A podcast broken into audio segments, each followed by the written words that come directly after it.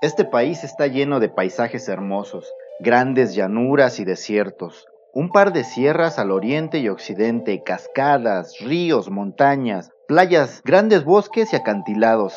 México es uno de los 17 países considerados megadiversos, los cuales albergan el 70% de la biodiversidad del mundo en un 10% de su superficie.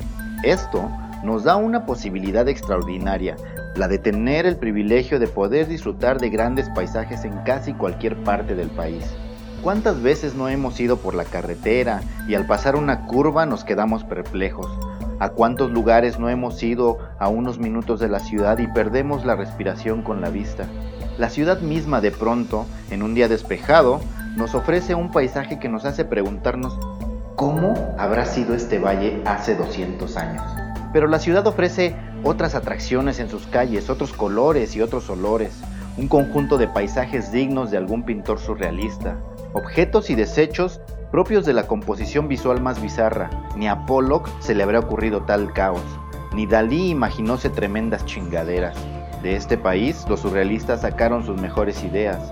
Y claro que ya sabe usted, mi querido escucha, a qué me refiero. Sé perfectamente que es usted una persona perspicaz y lucha en cultura urbana. Sí, así es. Hablo de los tremendos paisajes urbanos que hemos construido a lo largo de los años.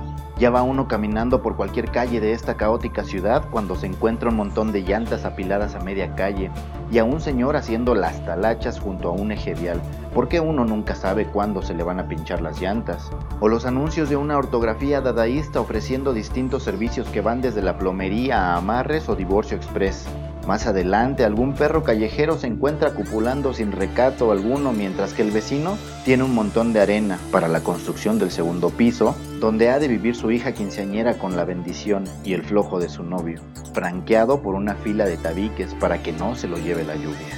En otras ocasiones encontrará intentos de grafitis anunciando que el Mocos estuvo ahí y que no ha terminado la primaria, claro, o que al Sebas lo dejó Juanita y le deja constancia de su amor cual penca de maguey en la pared de su casa.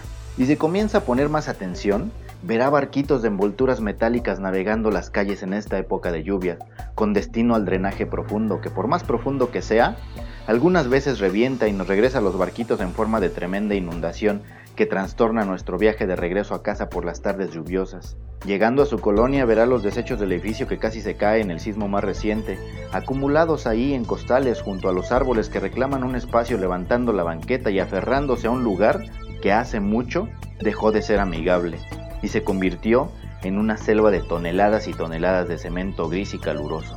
Todavía me falta hablar del vecino jalatero que en las pasadas elecciones montó la casilla en el patio de la escuela y además contó bien sus votos, y que tiene su taller invadiendo media calle donde ya está pintando el concreto con manchas de aceite, restos de piezas y esprayazos de pintura. En fin, que somos un desmadre amigos. Y nuestro ambiente es un reflejo de ello, que nuestras calles están llenas de basuras y desechos y que además vamos por la vida quejándonos del gobierno porque se inunda la ciudad. Y yo le digo a usted, mi querido escucha, si ya sacó a los atascados de la política, ¿no sería prudente, al menos, intentar no ser tan atascados en las calles? Porque la verdad a mí no me gustan nuestras calles tan surreales por más artísticas que parezcan. No chingue, levante su basura, rente un local, rayese la cola, construya cuando pueda, pero deje de invadir la maldita calle con tanta chingadera. ¿O acaso está usted feliz con este desmadre?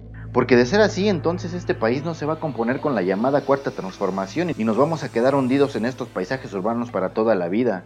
Y la verdad, la verdad, mi escucha, escucha yo no quiero, eso, quiero eso para mis calles. Para mis calles.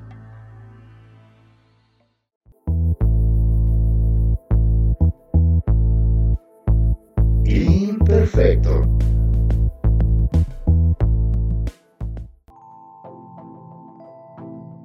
Este podcast es producido por Andador RD, con música original de Hugo Curi, guiones y voz de Carlos Neri. Nos encuentras en Facebook, Instagram y YouTube como Producciones Andador RD y en Twitter como arroba.